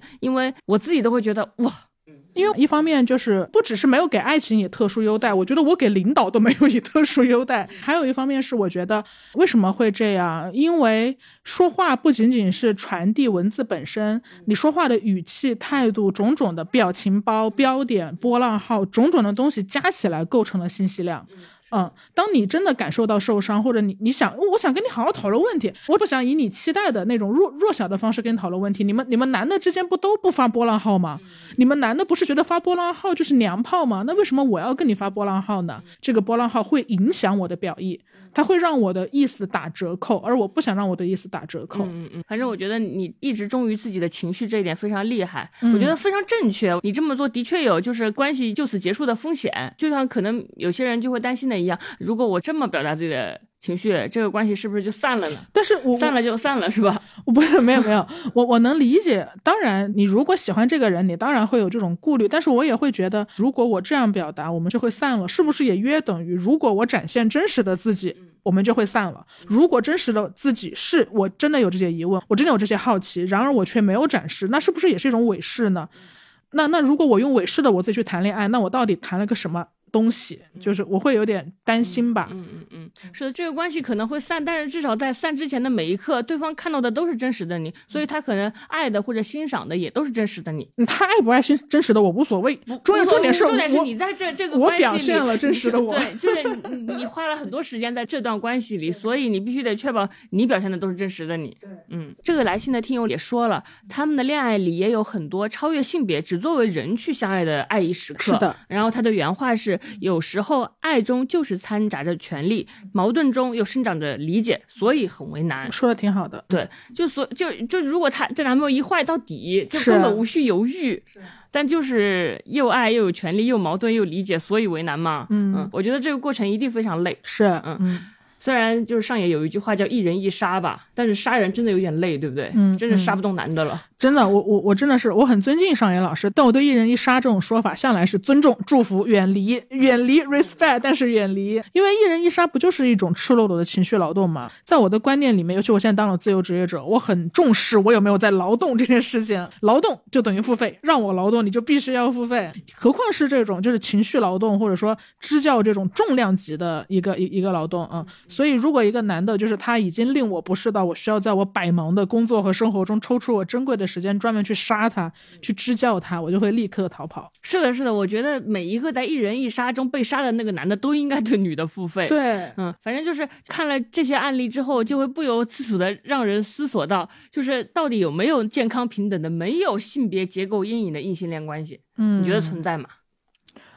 我觉得存在，但是真的很少，非常少，而且它需要双方都愿意持之不断的付出努力。双方都有清醒的意识，而且都有努力的想法。对，你要自我革新，但自我革新是很难的。就这这种努力，我觉得不像我们以前高考试的那种努力，那种努力是一种应试教育的努力，就是我知道这个题我刷三百遍，那我可能数学我就能涨两分。它是一个非常线性的东西，且它不涉及自尊。我在这说的就是关系中的两个人共同齐头并进的，呃，自我革新式的努力是前提，就是你需要面对大量的自己的无能。面对大量自己从小到大生长起来时候你的挫败感、你的自尊感，你首先，比就像我们刚刚所说的，一个男性他如果想自称自己是女性主义者，你先承认自己无能，你先承认你这一辈子你做出太再多努力，你都不可能百分之百的共情到我们所面面临着，我们一进电梯，哦，所有男的都看着你的那一种痛苦，你得承认你做不到去共情这个。所以为什么我们刚刚所所说的那种，唉，传说中的异性恋关系存不存在的前提为什么很难？是因为这种敢于否定自己的勇气不是所有人都能有的。呃，女生女生会有多一点，因为女生总是自省。新的一年，我希望女生少一点自省，希望男的多一点自省。是的，是的。嗯，对，要满足这种没有性别结构阴影的异性恋，女生得是克服厌女的女生，然后男生也是在克服厌女的男生，并且他不再追求呃那个男性集团的认可了，嗯，然后两个人才能在一起探索新型的关系，可以说是 double 的难度吧。呃我我我只能说，谁也不能说自己现在就有了，大家都在路上，这个恋爱真的上的像学习课。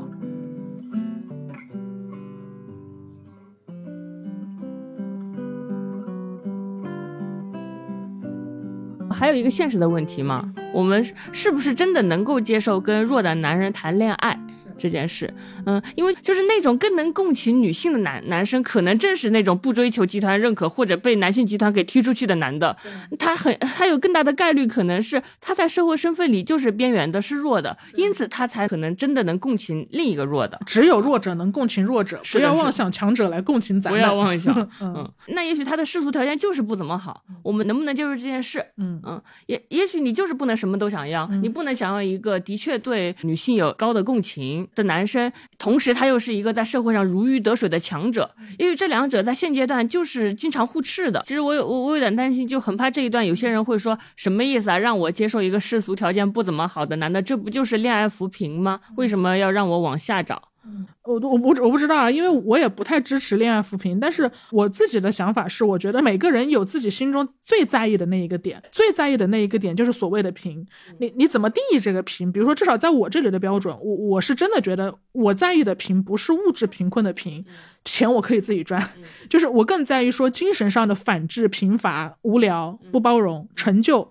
还有什么？还有腐烂，还有嗯对自大，然后狂妄，然后就这些东西，可能更精神层面的，确确实实就是我在意的东西。所以怎么说呢？就是因为除了就是男性沙文主义的那个臭味会熏到我，我觉得社社达的社会达尔文的那个臭味也同样会熏到我。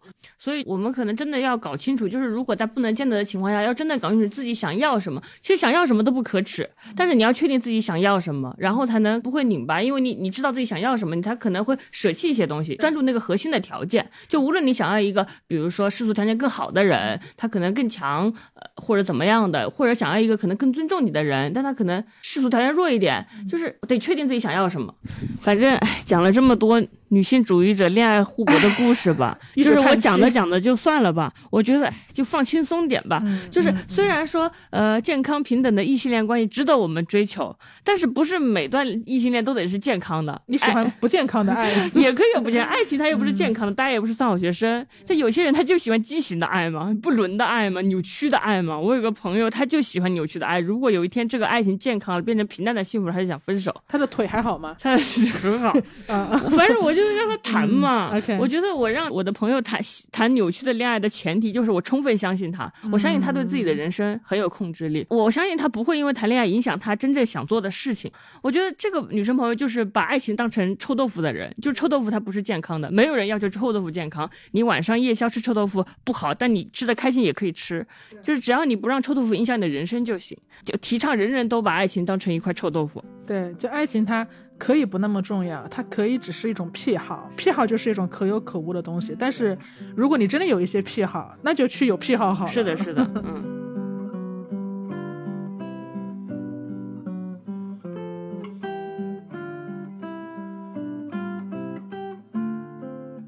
还有一类来信呢，数量不多，但是幸福感满满。嗯，就是有一些听友会提到自己有追星的习惯嘛，然后有的人还会提到说自己有和纸片人谈恋爱的感受，然后我就想到了谁呢？我想到，然后又想到你们家小智了。对对对，我想到你了，因为这是你本人也是一个 CP 粉嘛。然后因为我自己的精神生活比较寡淡，我就一直非常好奇磕 CP 是一种什么感受，就磕 CP 是不是也是一种我们对爱情的新的需求？我觉得是的，但在此之前，我要先向你严正说明。就是要对你做一个做一个严格的科普，在在你们外人眼里，追星和磕 CP 差不多，但在我们内部，这个细分领域是很严格的，是吗？不能随便僭越，这两件不一样的事。但是我觉得，确实它的共同点是，无论你是跟纸片人谈恋爱，还是追星爱一个遥远的偶像，还是磕 CP，它都说明一件事，就是对爱情这个需求的解决，不需要。你非得跟一个你认识的活人建立关系来实现。这里的爱情是一种爱情的感觉，它可它可能包括心动，可能包括暧昧，包括拉扯，包括肾上腺素，它也能让我的大脑产生愉快的感觉。但这种对感觉的需求，它不是时刻出现的，它偶发性出现，它它可能两个月出现一次，三个月出现一次。嗯，跟我的湿疹一样。嗯，可以这么理解。OK。所以，我可能满足我的爱情需求的方式就是磕 CP。比如说，我今天心情很好，或者我今天哎呀心情很紧张，那我觉得我需要爱情来调剂一下我的生活了。我可能就打开视频找 CP 视频开始看。就是我我看这这些磕 CP 的视频的时候，我也会呃嘴角上扬，不由自主露出微笑，跟我谈恋爱的时候露出的就是那种傻笑也是一模一样的。嗯，打磕 CP 也会让我有多巴胺和肾上腺素，它也会让我情绪起伏。嗯，然后我在这个这个过程中解决了我的爱情需求之后，我就继续去忙我别的事情了。你不需要付出努力是吗？我我付出的是打开和寻找素材的努力吧。好的，是的，是的，嗯，没有维系关系的努力了。嗯，对对，因为因为在这个爱情需求里，爱情是一种感觉嘛，明白明白，你只是满足一下你的肾上腺素。是的，是的，是的。好，然后我们来到了下一类的来信，下一类来信很有意思，非常精彩。这一波来信描述了一种因为谈恋爱所以抬不起头的心情，比如我们的热评第一名谈了普男，有一种在姐妹圈子抬不起头的感觉。嗯，然后这一条热评楼中楼的那个热评是谈了一阵子。被笑话一辈子，你所以所以你当时你看到这样评论，你笑的原因是什么？我笑的原因是我觉得他默认了一些逻辑嘛，他默认的最大的逻辑就是他肯定有女性意识启蒙，嗯，他我在我在姐妹圈子里抬不起头，所以他比起这个普男，他 他更在意他的姐妹，对对对，我觉得这个想法很可爱，是的是的，还有。可能就是他很诚恳，就是俺之前从未见到过如此坦诚的人，就他自己知道自己谈的是普男。嗯我可能我见到我身边很多人，他哪怕他谈了一个有点猪头男啊，对，但他也会给自己的这一个人，哪怕他是想让自己幸福，他会给他加很多滤镜，以让自己相信。但是这位姐妹她非常直给，我谈了普男啊，哎呀，哎呀，哎呀，对不起了，对。对他就是又坦诚，然后他又非常的女本位，然后还有一些类似的评论，比如说这位朋友他说，我说一个我不敢说的原因吧，他说因为我的男朋友基本盘是真的差，他不帅，异地不够大方、直男癌等原因，我不敢公开，因为我公开就怕被问。唉，我跟我的男朋友是忍受不了孤独在一起的，是一个节奏很快的恋爱。然后分手之后，我就再也没有谈过了。就是太清醒了吧，姐妹！就是 因为我以前我我老派的想法，我以为爱情是建立在滤镜上的，就你哪怕跟这个人玩，哪怕别人都觉得他是猪头男，但你自己还是觉得他是王子。哎，对对对对对，没有那种东西了。是的，是的。然后他非常，就这两位都非常的清醒，说他直男癌了。哎呀，不够。下下一个也非常清醒，说因为他没有足够好的地方能让我介绍给朋友，和他在一起是因为孤独，所以并不想和朋友说。对，就是怕被朋友骂。然后也有人说，就是，唉。我有爱情，但我无话可说。我那个算不上爱情，我不配说。是的，我还大学谈过一星期，然后此后每次高中同学聚会都会被朋友拿出来嘲笑，估计要笑一辈子了。是的，是的，他就是让我比较惊讶的是，他数量上很多，他并不是一个偶发的情况。很多人都就是这么多姐妹有有这种情况吗？这么多姐妹谈了猪头男，然后出来分享吗？是的，是的，我我觉得其中可能有很多原因吧，就是我觉得是一个呃，之前从来没有过非常强烈的就是反恋爱脑的风潮过，而近几年就是反恋爱脑可以说是一个政治正确了，就是他做到了全平台统一口径，不管你是抖音、小红书、微博还是什么地方的，就是全平台都可以做到反恋爱脑了，而且就是这几年的启蒙嘛，就是从前我们女生对恋爱对象的审视没有那么严格，就比如说，呃，男的可能有问题，但我们也不太察觉得到这个问题。是，现在大家纷纷察觉到了，不仅察觉到了，大家还开始大声审判这些问题。我们还要录播客来说出来，来说出来。这个 几年前咱不做这事儿，对，比如说直男直男癌，从前对直男癌的审判没有这么严重，有可能还会把直男癌包装成大男子主义。然后还有一个，我们还审判男人的长相，就小时候。我觉得大家观点是男的嘛，长相不是特别重要。男的长相不重要，真的所有人都所有人都说过，很很奇怪耶。他们会说男的长相不重要啊，我不。然后对，然后男的年龄也不重要，然后女的不仅长相重要，女的还年龄重要。我不知道一个人他又老又丑，为什么我们女人如此重要？为什么？为什么我也要谈恋爱啊？还有什么重要啊？很奇怪耶。对他现在就现在就完全就完全这样了，就是现在就是就是。就是说，你既然你们给我们女的打打分，那我也给你们男的打分。我给你们这些打六分、五分，我我我我也对你们也容貌歧视，就是这样。对，我觉得这些审判可以说是虽迟但到吧，啊，因为就你永远会发现啊，我们是先发明了“普女”这个词啊，然后我们才去发明“普男”这个词。我之前不是还发微博说，我说我非常不喜欢“普女”这个词，但我很喜欢“普男”这个词，嗯，就是一种，就是就是你想要反反抗嘛，嗯，但我有的时候我也会有一点点遗憾于这个速度了，就是我会觉得，你你既然先有“普女”再有“普男”，就是女性好像对男性的批评又是在模仿男性对女性的批评，嗯，我希望我们能自己主动的批评男性，就是下一次我们不经过发明“普女”再发明普男的这个过程，我们直接发明出普男这个直接，大家一定要复盘迭代进步，我相信大家能做得更好。是的，是的。说到丢人，我想到一个典型场景，也是我们聚会里经常有的，就是我们几个女生的聚会，然后周围可能需要凑人的时候，会有几个男朋友挂件之类的。然后有的时候说到一些话题的时候，男的他也会插话，然后你就会发现他刚说了两句，他的女朋友就会马上制止制止，说好了好了好了，别说了别说了，闭嘴吧。非常紧张，非常担心他说出什么丢人的话。对对对对，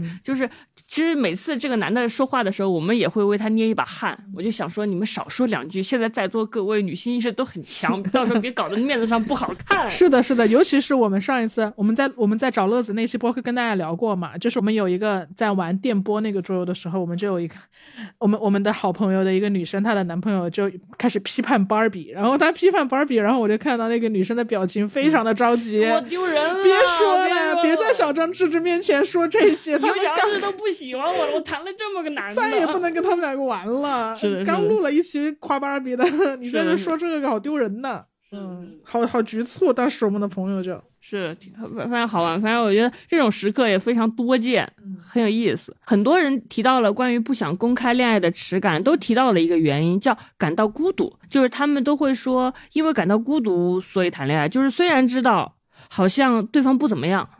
但我为了不孤独，我还是谈了。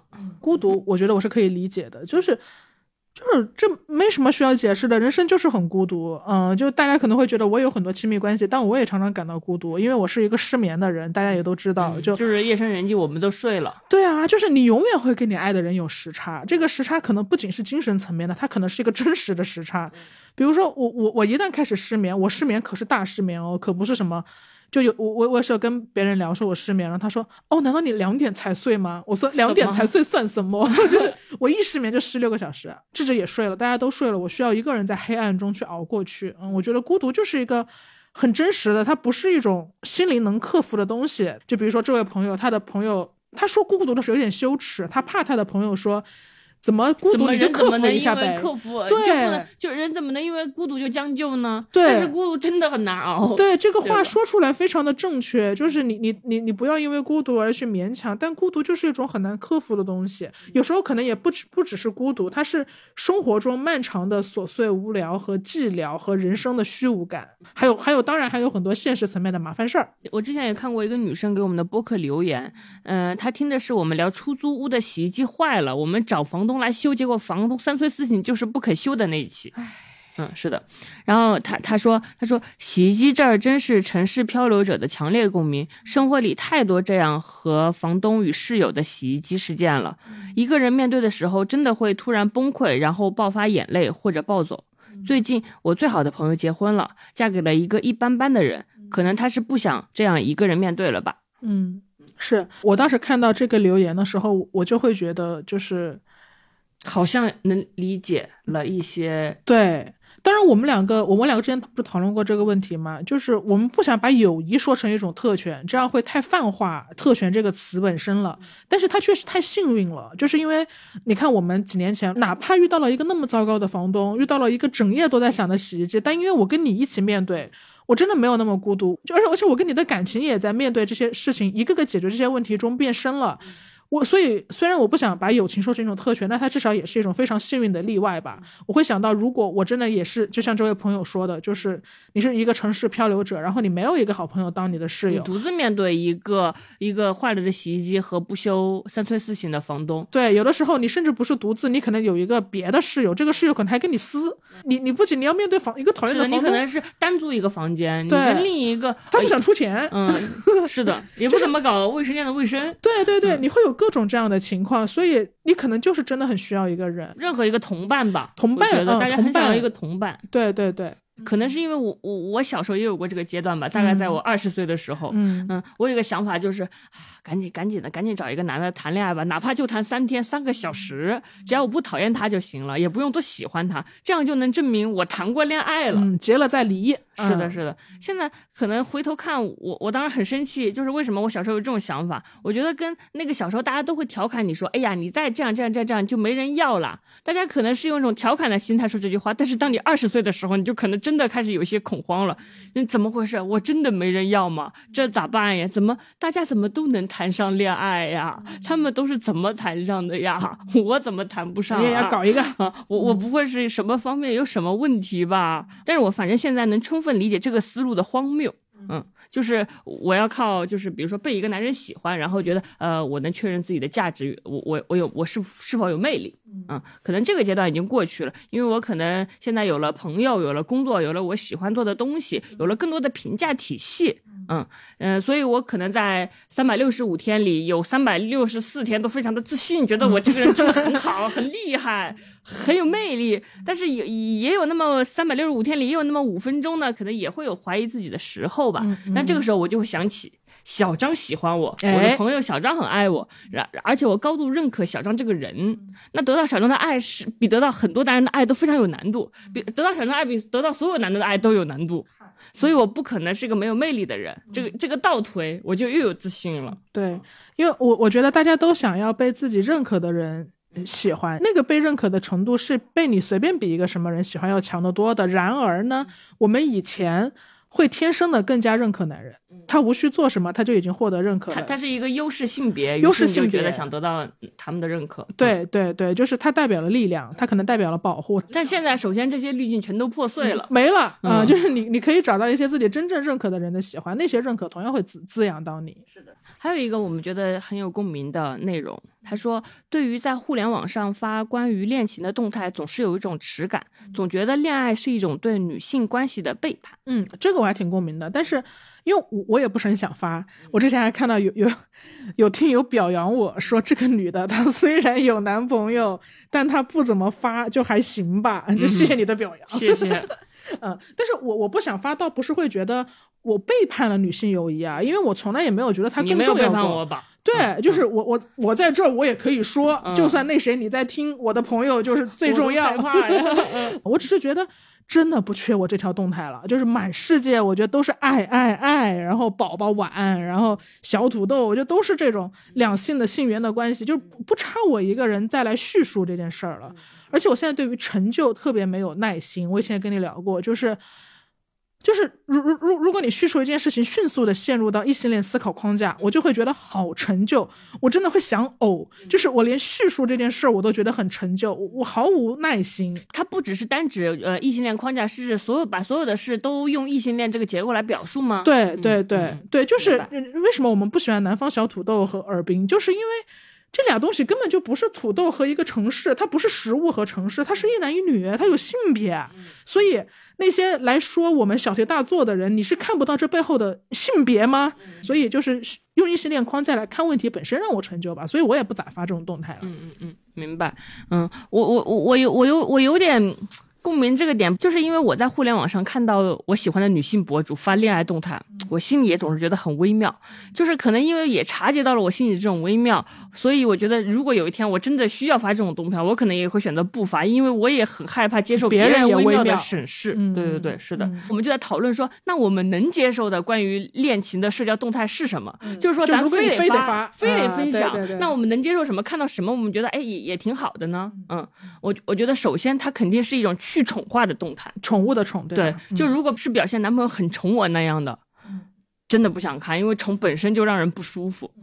然后还得是去崇拜化的动态，就是如果就是表现的，就是他呈现一个男的，哎呀，我男朋友好厉害，我有我有一些仰望他，那种看着也有些难受。嗯是然后最后我们得出的结论可能是，凡是符合经典异性恋情感模式的东西，我们都不想看。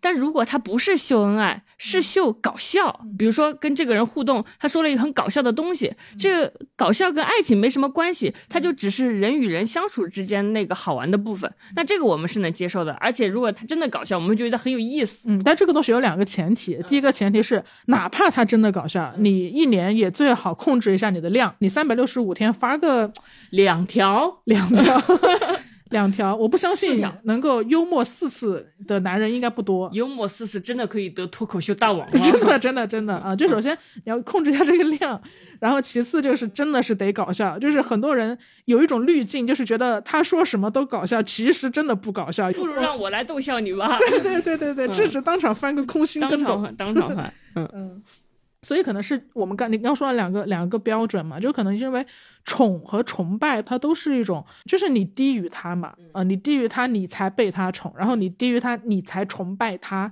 呃，但评判一个人是否好笑，其实是我们在审视，我们在主体，嗯我来给你的笑话打分。我来给你按按灯，就是对说，哎，你你挺好笑，我我爆个灯。对对对，是的，就是就是你得逗笑我，嗯，那我觉得 虽然虽然经过这几期我们的男粉应该都洗没了吧，但是如果有男的听到这里的话，我觉得就是提高你们的搞笑水平啊，来竞争我张发话了对对对，来竞争一下我们的这个社交媒体的资源位啊，我们的社交媒体的资源位不是就是什么不用努力，轻轻松松就可以得到的东西，你最好要持之以恒的努力啊，加油哟！要变成更好更搞笑的人。加油！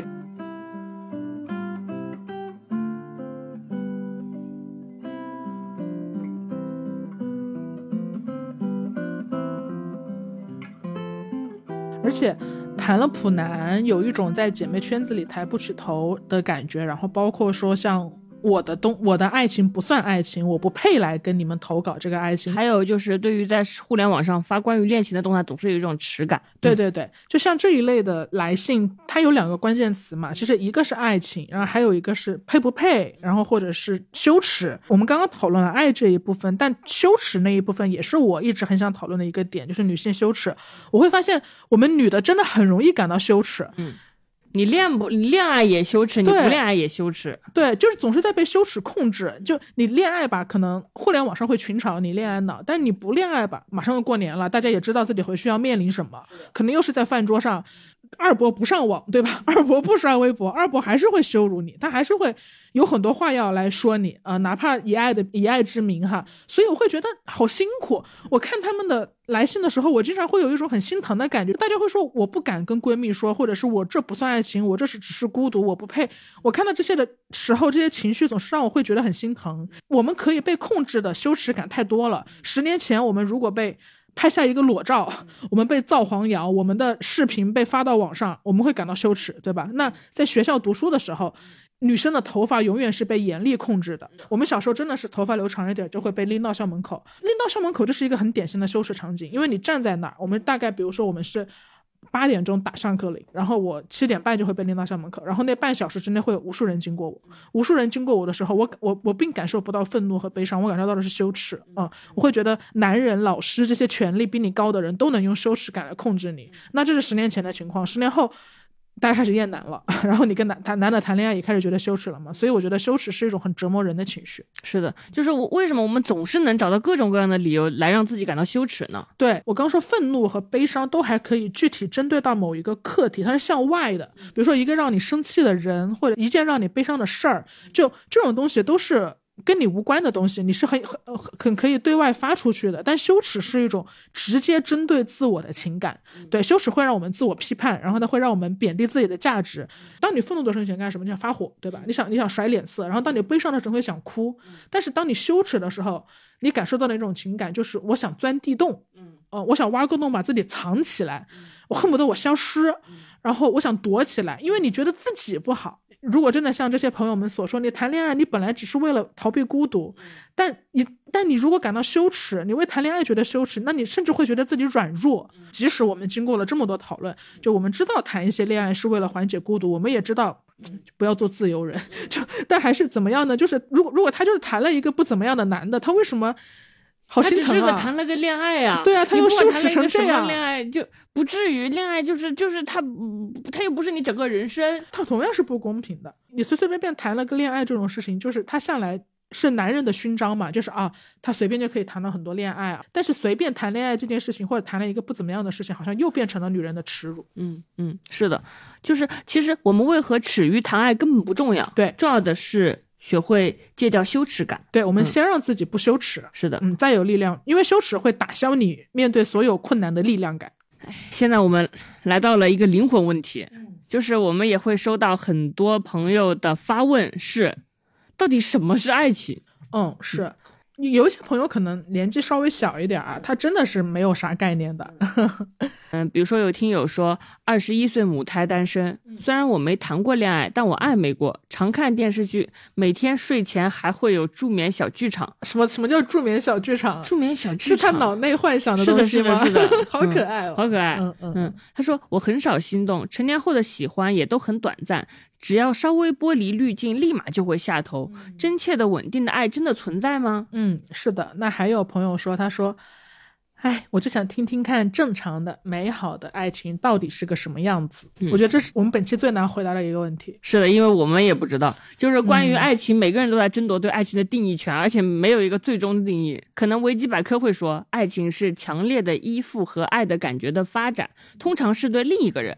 这个过程有时像跌倒的身体行为一样，是突然的、无法控制的、让人脆弱的，类似生病或落入陷阱的。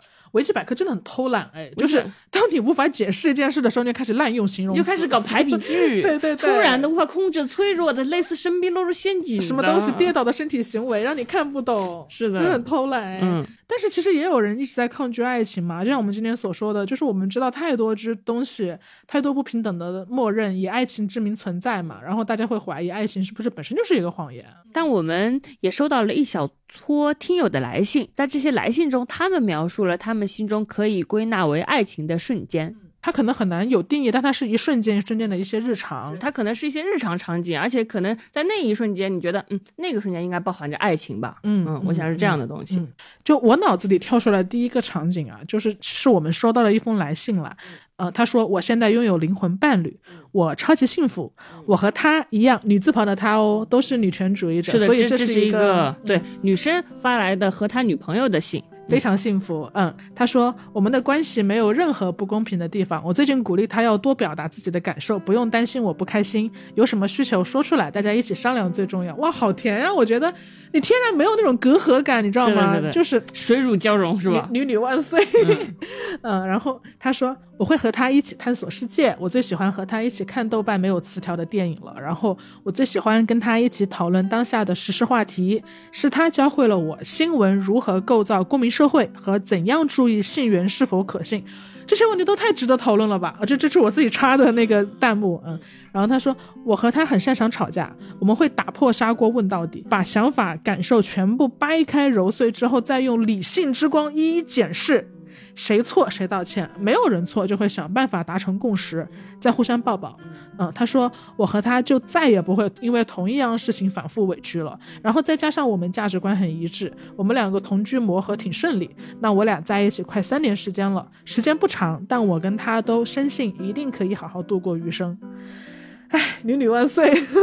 我还有一个非常厉害的编剧朋友，他有一个爱情时刻，就是这个编剧朋友一个非常大的特点就是他非常热爱八卦，嗯，他真的很搞笑，他从小就爱八卦，而且他会八卦一些跟他的生活没有关系的人的八卦，没有，他最喜欢八卦跟他没有关系的人八卦，他这个人对八卦是特别一视同同仁，没没有。偏见的，就是小八卦和大八卦，他都爱听。然后我们就说，这么小的八卦，你你为什么一定要听？他说，你们不要瞧不起小八卦，五个小八卦你汇总起来，抽抽丝剥茧，这个背后也许就能汇成一个大的八卦，惊天大八卦。他会推断，很有道理，很有道理，这个就非常厉害。嗯，反正他就非常爱八卦、爱狗血故事的人。然后她男朋友是一个导演。就性格跟他截然相反，非常的文艺，就是什么片子闷，什么片子慢，什么看什么喜欢看什么，嗯。然后有一次她男朋友回老家了，回来的时候带了一个小本子，真正的纸质的那种笔记本，笔记本。然后在我朋友洗澡的时候，因为我朋友他觉得洗澡是非常无聊，所以需要有人在旁边陪他说话，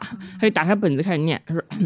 叉叉跟叉叉之前不是闹分手吗？现在 复合了。然后叉叉叉跟叉叉生了个龙凤胎。然后叉叉叉最近生病做了个手术。这些叉叉都是谁呀？就是他老家的那些他的那些朋友。他老家的朋友，那跟这个女生应该没有什么没有任何没有任何接触。但是这个女生她特别喜欢听八卦，什么八卦都爱听。之前我觉得她。可能也了解过老家的那些八卦了，你知道吗？这些女女生虽然没见过他，却对他很熟悉。他就这个男生就会把老家那些人的八卦给列出来，然后，然然后讲给他女朋友听，因为他知道女朋友喜欢这个。怪不得人，你说人写剧本脑子里都是情节，你说是？咱咱脑子里都是台词，人家情节都是攒出来的，情节都是攒出来，就是这滴这滴水石穿石是吧？嗯，我觉得那个场景也很好玩，就是你很难想象一个非常文艺的导演，他对八卦没什么兴趣，但是他拿个。本子记了很多八卦，就为了跟女朋友聊天。我觉得这折射出他充分尊重伴侣的爱好和需求，并且他不会觉得八卦好像是一件很琐碎的事儿，很拿不出手的爱好，很尊重，并且记了本子。这这，我觉得可应该算是一个爱情吧。嗯，因为还是在他洗澡的时候读给他听。是的，是的。洗澡的时候真的很无聊。嗯，是真的很无聊。你就只听见水声，你就不能玩手机。然后这个时候你很需要说话，然后需要听一些。八卦来度过这个时间，然后他就会选择这个先陪伴他，我觉得挺这个好，这个挺可爱的。我觉得他让我，他让他让我想到一些很人类原始的东西，因为人类。在远古时代，我们都是就是智人的时候，就是我们就是靠八卦活着的嘛。你八卦就是信息源嘛，你要知道就哪个地方有野兽，哪个地方的水有毒，你千万别去喝。对对对，然后就很像，就是我我想象两个披着兽皮的人，原始人也不怎么穿衣服，也是随便找个小河洗澡，然后边洗边说，呃，那边有个毒，有水有毒，不要去，不要去，对，就很可爱。是的，是的，嗯。我觉得我现在可能对电视剧里的浪漫爱已经祛魅了，但是呃，这些日常中的鸡毛蒜皮的小事仍然能打动我。是的，是的。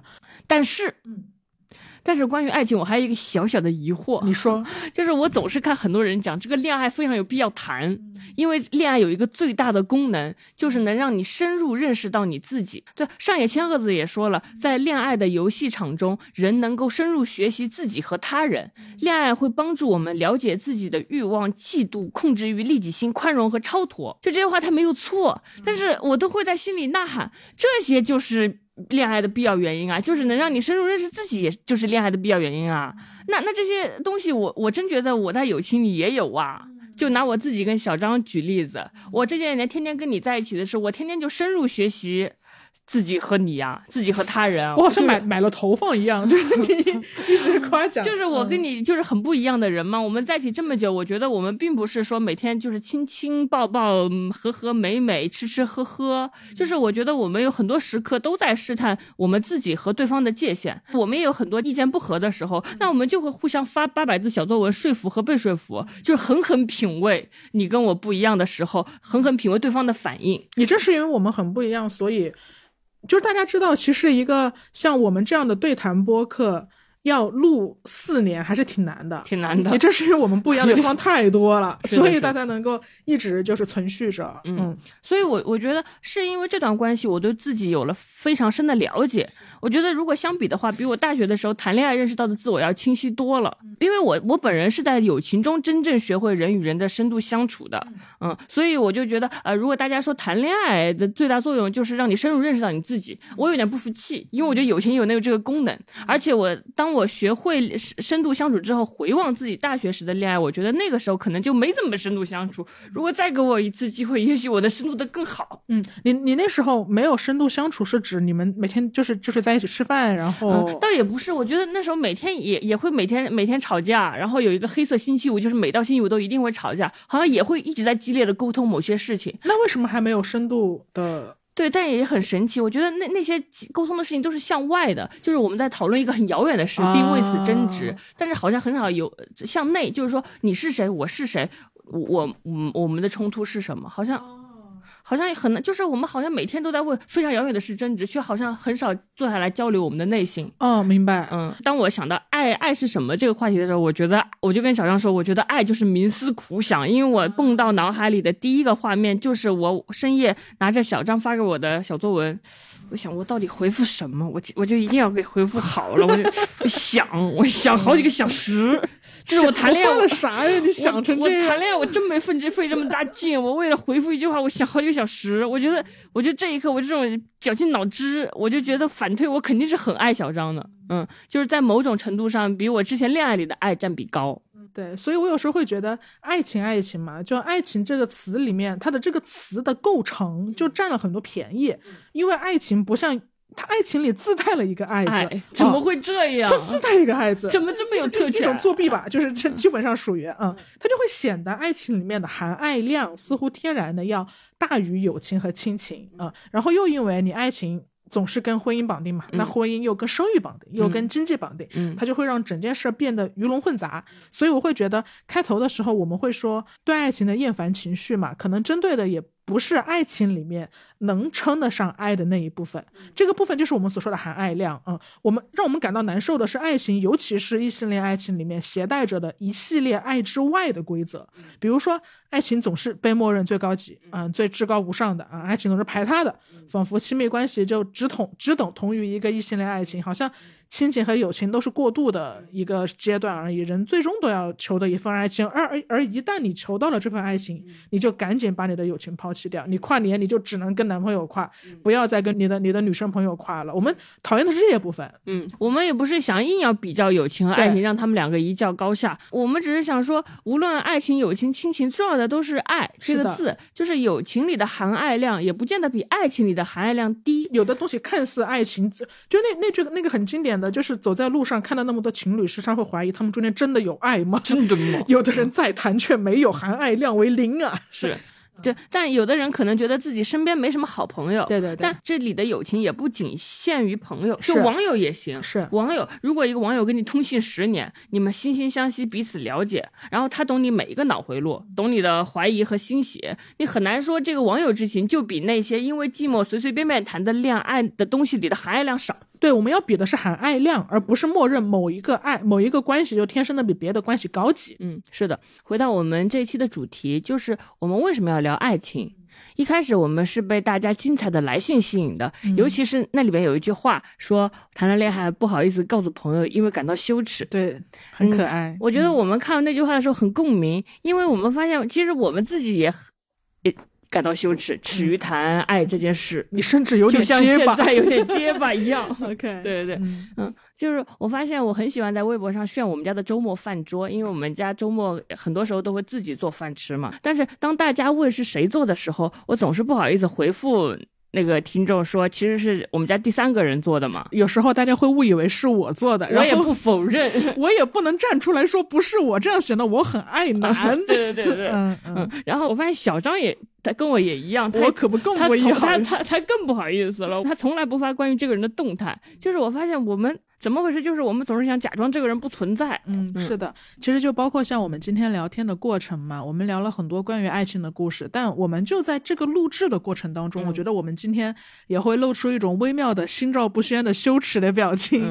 我我我们今天录制大概结巴的次数是比以前的次数都要多的，可能最后对视着对着就会有点不好意思。对对对，但这种不好意思并不是基于说那那种害羞，就是你懂，就是大家懂吧？对对，而是说我们内心始终会有一个话。外音在说，就是真的吗？张志志，你们俩真的要聊爱情吗？你们是不是确实背叛了什么东西？对啊，对啊，大家还想听这个吗？这个命题是不是太古老了？嗯嗯嗯。但我们也在想，就是假装这个人不存在这件事，好像不太对。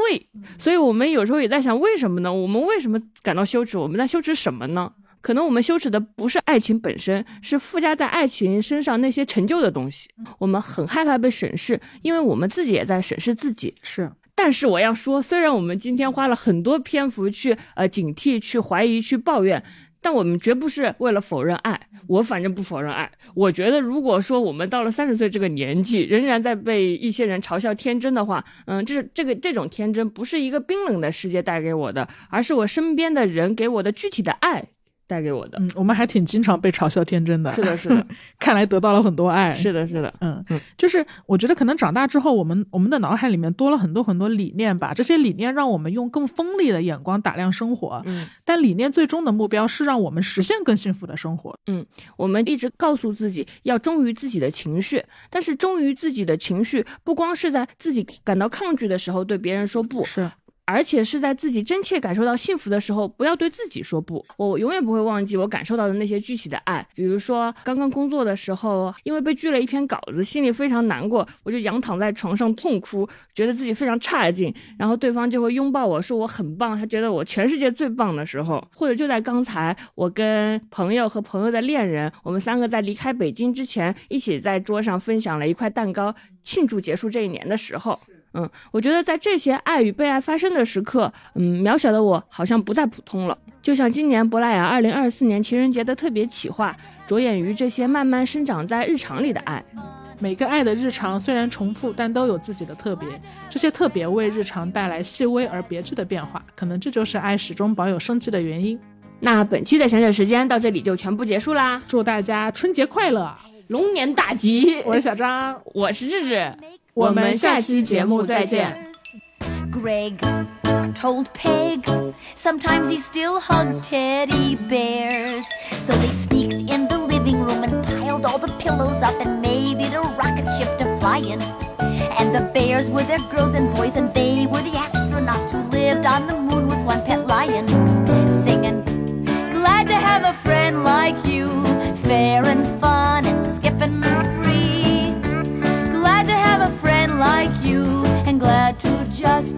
glad to just be, glad to just be.